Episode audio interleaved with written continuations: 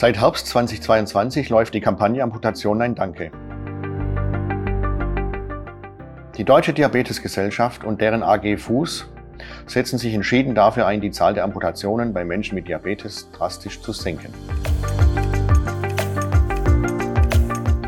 Heute sprechen wir mit Herrn Dr. Joachim Kersken. Er ist Internist, Diabetologe, ehemaliger Chefarzt im Westmünsterland und er ist verantwortlich für die Zertifizierung ambulanter und stationärer Fußbehandlungseinrichtungen in der Arbeitsgemeinschaft Diabetischer Fuß der Deutschen Diabetesgesellschaft. Wir reden gemeinsam mit ihm darüber, was ich selbst oder was ein Behandlungsteam tun kann, wenn ein Patient mit diabetischem Fußsyndrom eine Diagnose zur Amputation hat.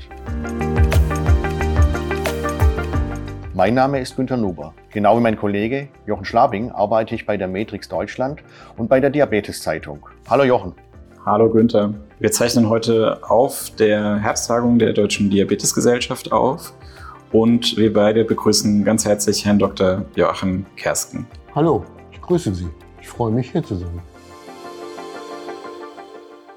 Herr Dr. Kersten, Amputationen beim diabetischen Fußsyndrom sind vor zwei Jahren in die Zweitmeinungsrichtlinie aufgenommen worden. Gesetzliche Versicherte haben einen Rechtsanspruch vor bestimmten planbaren Operationen eine unabhängige ärztliche Zweitmeinung einzuholen. Wieso ist das in Ihren Augen so wichtig? Die zweite Meinung ist etwas, zunächst einmal aber, hallo, ich grüße Sie. Äh, die zweite Meinung ist etwas, was eine der Grundforderungen der Arbeitsgemeinschaft Diabetischer Fuß seit unserer Gründung 1993 in Oppenheim gewesen ist. Das bedeutet nicht, dass man Misstrauen zum primär betreuenden Hausarzt oder Chirurgen oder äh, Diabetologen hat, sondern eine Amputation, eine Verschlechterung eines Fußbefundes, die zu einer Amputation führen könnte, ist immer mehr als nur der Verlust eines Zehs oder eines Fußes oder eines Unterschenkels. Es hat was mit Körpergefühl, mit Verlust der Integrität zu tun ein amputiertes Körperteil ist verloren. Und uns ist allen bewusst, Amputationen lassen sich nicht vollständig verhindern. Aber unser Ziel, unsere äh, Aufgabe ist es, als Ärzte gemeinsam mit den Patienten zu versuchen, die Zahl der Amputationen zu reduzieren. Und dazu kann neben den Fußbehandlungseinrichtungen, neben einem guten Stoffwechsel, neben dem eigenen Engagement des Patienten die zweite Meinung ein Stein sein, der die Häufigkeit, die Anzahl der Amputationen reduzieren kann. Die zweite Meinung, oftmals ist diese zweite Meinung genauso wie die erste. Manchmal gibt es Optionen zu fragen, kann man nicht noch abwarten, muss amputiert werden. Es gibt oft nicht immer, oft aber Alternativen. Jetzt soll darauf hingewiesen werden vor einer Amputation. Äh, geschieht es in Ihren Augen häufig genug in der Praxis? Die Welt der Medizin geht relativ langsam. Herr Nuber sagte gerade, äh, wie lange ist die Option eingeführt über den GBA, den gemeinsamen Bundesausschuss, der die Richtlinien, eine Art Gesetz für die Mediziner und Krankenkassen, was zu leisten ist, formuliert hat. Ja, äh, die zweite Meinung gibt es für gesetzlich Versicherte. Er hat das Recht, diese zu bekommen. Und auf der anderen Seite ist eine Aufklärung zu einer Operation, sprich einer bevorstehenden elektiven Amputation, ja, erst dann vollständig, wenn der Patient darauf hingewiesen wurde, dass eine zweite Meinung, eine unabhängige Zweitmeinung erfolgt. Er muss informiert werden über das Recht. Er muss sich nicht die zweite Meinung einholen. Wenn der Patient sagt, ich fühle mich bei Ihnen, äh, Herr Meier, so gut versorgt, so gut betreut, das möchte ich nicht, unterschreibe ich, dass ich darüber informiert wurde. Aber viele Patienten kommen ins Zweifel. Manches geht zu schnell, von heute auf morgen, ohne dass man diese Notwendigkeit der Schnelligkeit hat. Man kann abwarten in vielen Fällen und sich in Ruhe bei einem, der den ganzen Tag nichts anderes macht, als Menschen mit diabetischem Fuß zu versorgen, eine zweite Meinung einzuholen. Das ist ein Recht und das ist ein enormer Fortschritt. Wir freuen uns sehr darüber, auch wenn das in vielen Gegenden und in, auch in meiner Wahrnehmung noch zu wenig genutzt wird. Ich meinte jetzt auch seitens, seitens der Ärzte, ob das auch wirklich immer angeboten wird oder darauf hingewiesen wird. Natürlich wird es nicht immer angeboten, mhm. aber eine Aufklärung für eine chirurgische operative Intervention ist erst dann vollständig, wenn neben der Aufklärung über den operativen Eingriff auch das Einverständnis oder die Dokumentation des Angebotes zu einer zweiten Meinung besteht. Das erfolgt sicherlich noch nicht in einem ausreichenden Maß, aber wir sind auf einem guten Weg.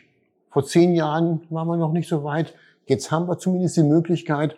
Und bis sich das Denken da verändert, das Tun der Ärzte sich verändert, dauert es. Wir kennen aber das Recht auf eine Zweitmeinung, ja, bei vielen anderen Krankheitsbildern. Aus der Gynäkologie, aus der Orthopädie. Das ist nichts völlig Neues. Ja, Sie hatten jetzt gesagt elektiv, also einfach für die Zuhörerinnen und Zuhörer, also die geplanten genau. Amputationen, wo man noch die Möglichkeit hat genau. zu reagieren. Ja, das sind die meisten, da haben Sie recht, das sind die meisten. Ganz selten ist der äh, Zustand eines Beines oder eines Fußes so akut, dass man, um das Leben nicht weiter zu gefährden, von jetzt auf gleich eine operative Intervention, um den Fokus, den Infektionsherd äh, zu beseitigen, von jetzt auf gleich handeln muss. In den allermeisten Situationen hat man aber die Zeit, ähm, in Ruhe mit dem Patienten zu überlegen, äh, ob eine zweite Meinung gewünscht ist. Nun bin ich vielleicht etwas älter beispielsweise und das natürlich nicht so gewohnt, wenn die ärztliche Expertise vorliegt, daran zu zweifeln oder so. Ich nehme meinen Mut zusammen und bestehe auf eine zweite Meinung oder ich hole mir die ein. Was genau bespreche ich denn mit einem Zweitmeinungsgeber, mit einem Zweitmeiner? Ich bin als Betroffener in der Situation, dass ich aufgrund des Diabetes, diese zweite Meinung gibt, gibt es beim diabetischen Fuß, ja, das ist wichtig, äh, aufgrund des Diabetes eine Situation bekommen bin, dass ich neben dem Diabetes, neben einer Neuropathie, also der Verlust der Wahrnehmung äh, der, äh, eines Schmerzes oder einer Wunde in die Lage gekommen bist, dass sich ein Infekt in den Fuß hinein entwickelt hat und dieser Infekt zerstört Gewebe und es muss amputiert werden. Es sollte amputiert werden. Ja, und es gibt die Möglichkeit abzuwarten, vor einer Amputation zu klären, was bei Diabetikern oft eine Einschränkung ist. Wie gut oder schlecht ist die Durchblutung, die Ärzte sagen, die Perfusion, können wir verbessernde Maßnahmen, heilungsverbessernde Maßnahmen äh, durchführen. Wie ist das mit der Infektion? Ja, je früher in einen infizierten Fuß operiert wird, amputiert wird, umso mehr Gewebe muss ich abnehmen. Je länger ich warte, je länger äh, die Infektion zurückgedrängt wird, je besser die Perfusion ist, umso weniger oder manchmal auch gar nicht muss amputiert werden. Das ist ein sehr komplexer, ein schwieriges, äh, schwierige Fragestellung. Hm, die machen sich die Ärzte, die sich damit auskennen und befassen, auch sicherlich nicht leicht. Aber man sollte gerade mit diesem Krankheitsbild sich in einer Einrichtung versorgen lassen, die das häufig macht. Und ich habe dann auch, wenn ich diese zweite Meinung mir einhole, die Unterlagen dabei, die gibt mir dann äh, das äh, Behandlungsteam, das die Diagnose gestellt hat und mit damit gehe ich. Genau. Das ist kein Misstrauen gegen den primär betreuenden Arzt, sondern einfach eine Absicherung für mich. Ich bin als Patient kein Experte. Ich bin Experte für meine Gesundheit, aber nicht aufgrund oder hinsichtlich der Erkrankung. Ähm, ja, die Befunde, die erhoben wurden, sei es mikrobiologische Befunde, Therapien, Gefäßuntersuchungen. Äh, das sollte mir der betreuende Arzt mitgeben und in der Regel geht der Patient dann auch wieder zum eigentlich betreuenden Arzt zurück.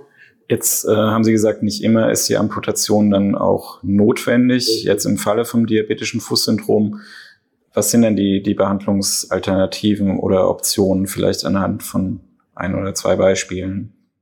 Ja, eine Möglichkeit ist, dass äh, aufgrund eines Infektes Ärzte festgestellt haben, da ist eine Knochenbeteiligung. Nicht jede Knochenbeteiligung äh, heißt auch, dass der Zeh oder der Fuß amputiert werden muss. Es gibt Situationen, wo man nach einer ausreichenden antibiotischen Therapie, einer Entlastung, einer Verbesserung der Perfusion diesen Knochenareal, äh, diesen Zeh durchaus belassen kann. Das heilt manchmal.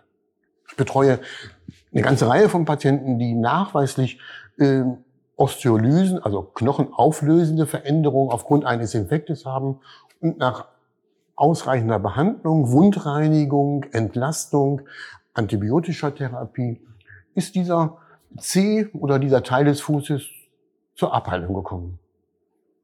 Aber es gibt Situationen, wenn der Fuß abgestorbenes Gewebe zeigt, wenn der C schwarz ist, ähm, dann äh, ist durchaus schon eine Amputation in Erwägung zu ziehen. Ganz richtig. Aber auch nicht immer.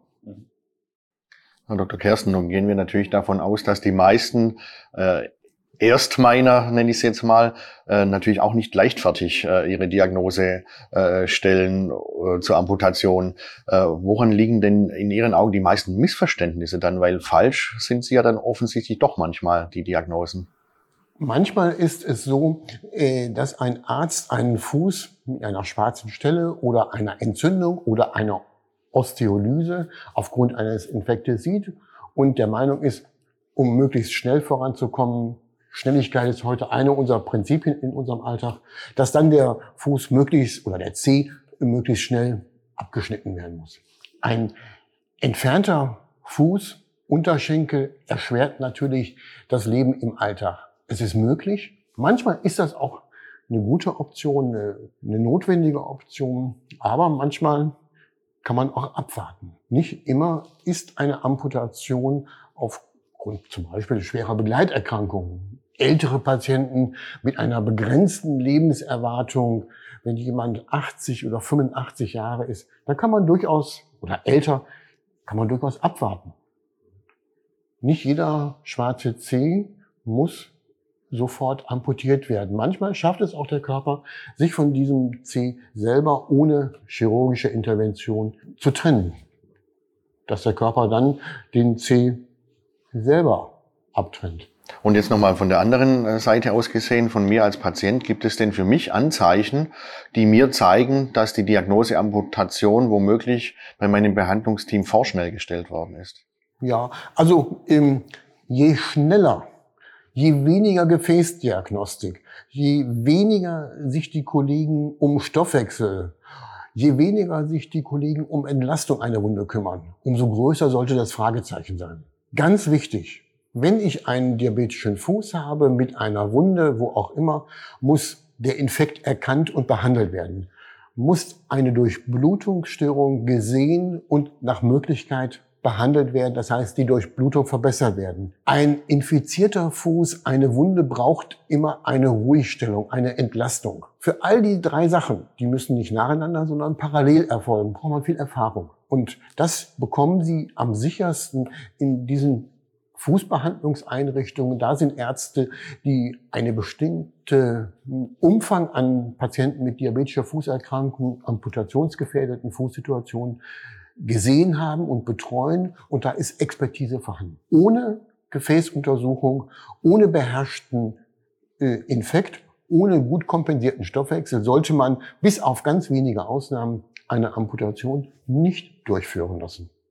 Wir nehmen Informationen äh, dazu auch in die Show Notes, aber jetzt nochmal, woran erkenne ich denn, äh, dass es ein gutes Zentrum ist, eine gute Adresse, um diese drei Punkte zu beantworten? Also wo finde ich als Patient im Internet Informationen? Ganz einfach über die Homepage der Deutschen Diabetesgesellschaft oder der Arbeitsgemeinschaft Fuß. Dort gibt es eine Liste der Fußbehandlungseinrichtungen. Das sind Ärzte, die sich erklärt haben, sich an Leitlinien zu orientieren, die interdisziplinär arbeiten. Das heißt, die Zusammenarbeit mit Gefäßchirurgen haben, mit Radiologen, mit Angiologen, die einfach versuchen, dieses interdisziplinäre, die gemeinsame äh, Arbeit am Fuß äh, zu leben. Ich würde keine Wertung, keine Bestenliste aufstellen wollen, aber man hat mit flächendeckend für Deutschland fast umfassend, es gibt einige Regionen, wo es noch nicht gut aus gebildet ist, aber wir sind da auf einem sehr guten Weg. Diese Fußbehandlungseinrichtungen können Sie sich hinwenden.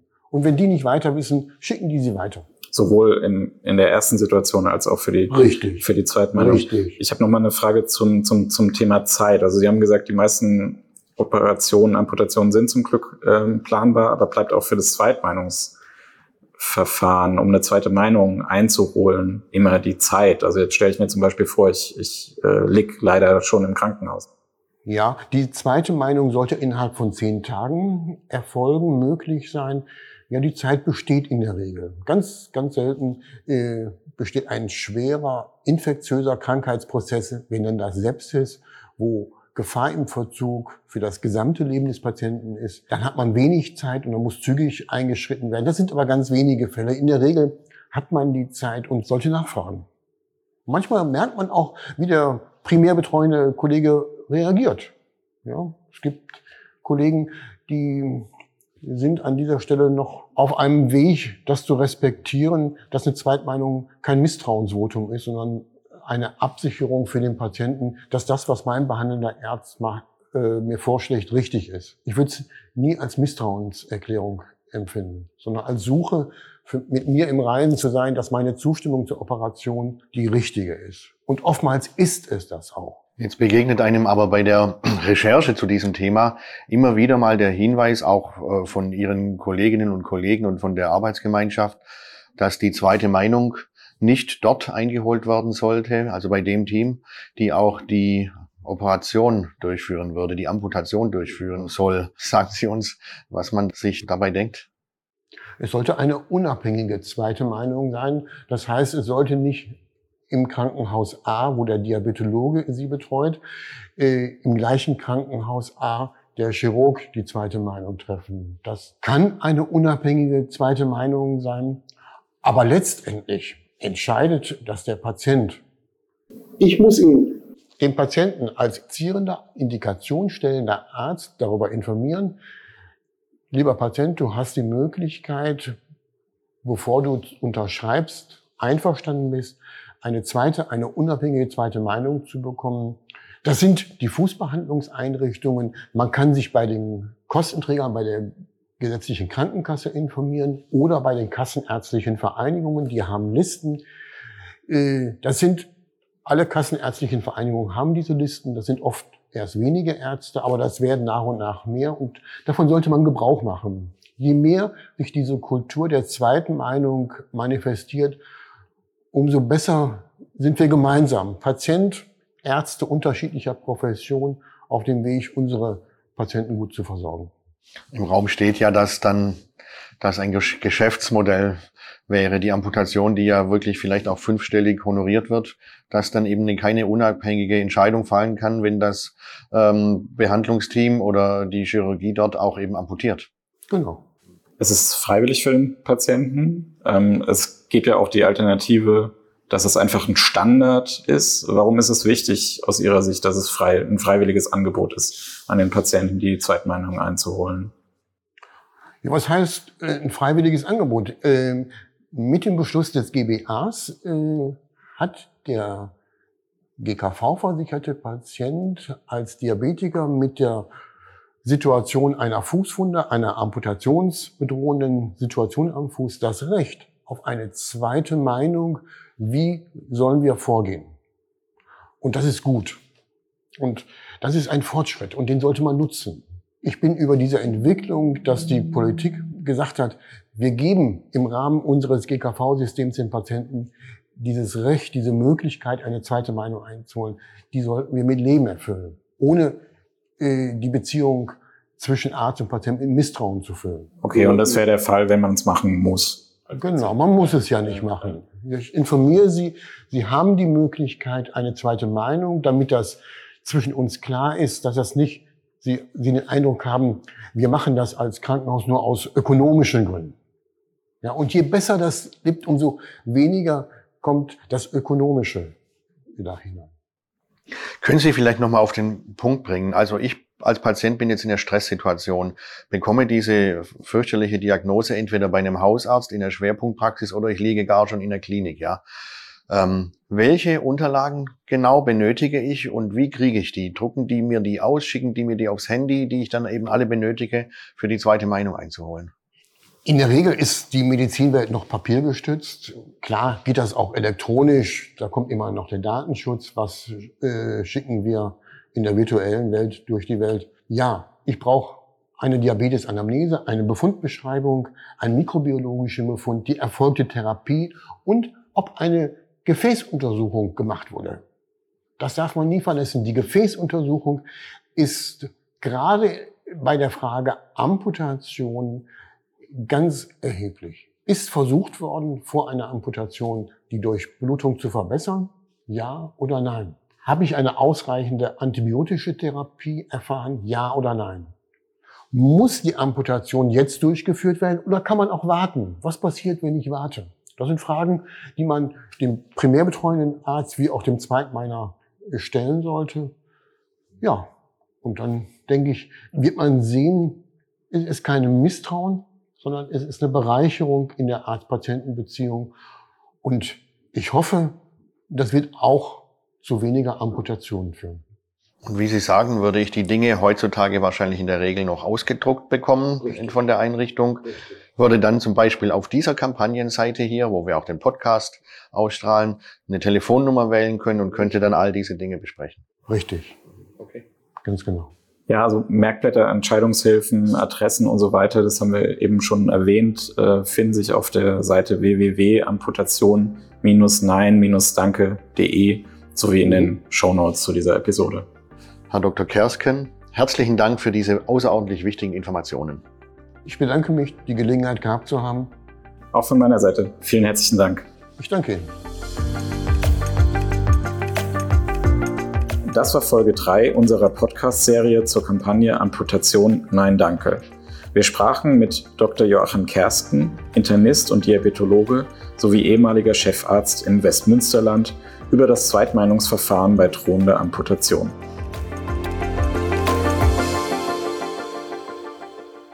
Dies ist ein Produkt der Matrix Group. We care for Media Solutions.